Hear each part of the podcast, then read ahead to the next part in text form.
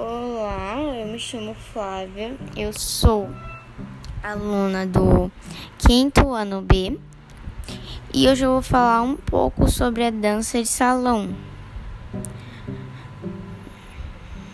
A expressão dança de salão refere-se a diversos tipos de danças em casal, que são executadas em salão com práticas técnicas e artísticas. As danças de salão são consideradas uma forma de entretenimento e de integração social, bem como uma forma de atividade física.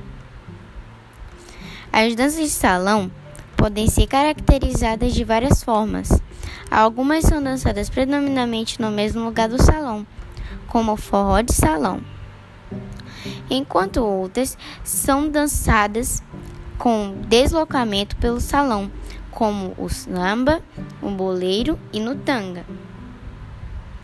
O deslocamento é chamado de ronda e ocorre circulando o salão no sentido anti-horário.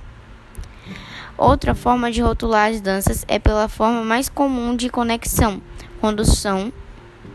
Na condução pelos braços, exemplo, forró moderno, salsa e bachata, as figuras são feitas puxando, empurrando e levantando os braços na condução pelo tronco, pegando pela cintura e é levado a passos leves. Exemplo: samba, boleiro, tango.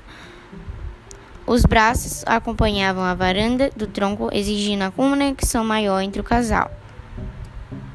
É só isso. Além de falar um pouco sobre a dança de salão, eu falei um pouco sobre outras danças, como forró de salão e com é, forró moderno, salsa e bachata, como no samba, no boleiro e no tango.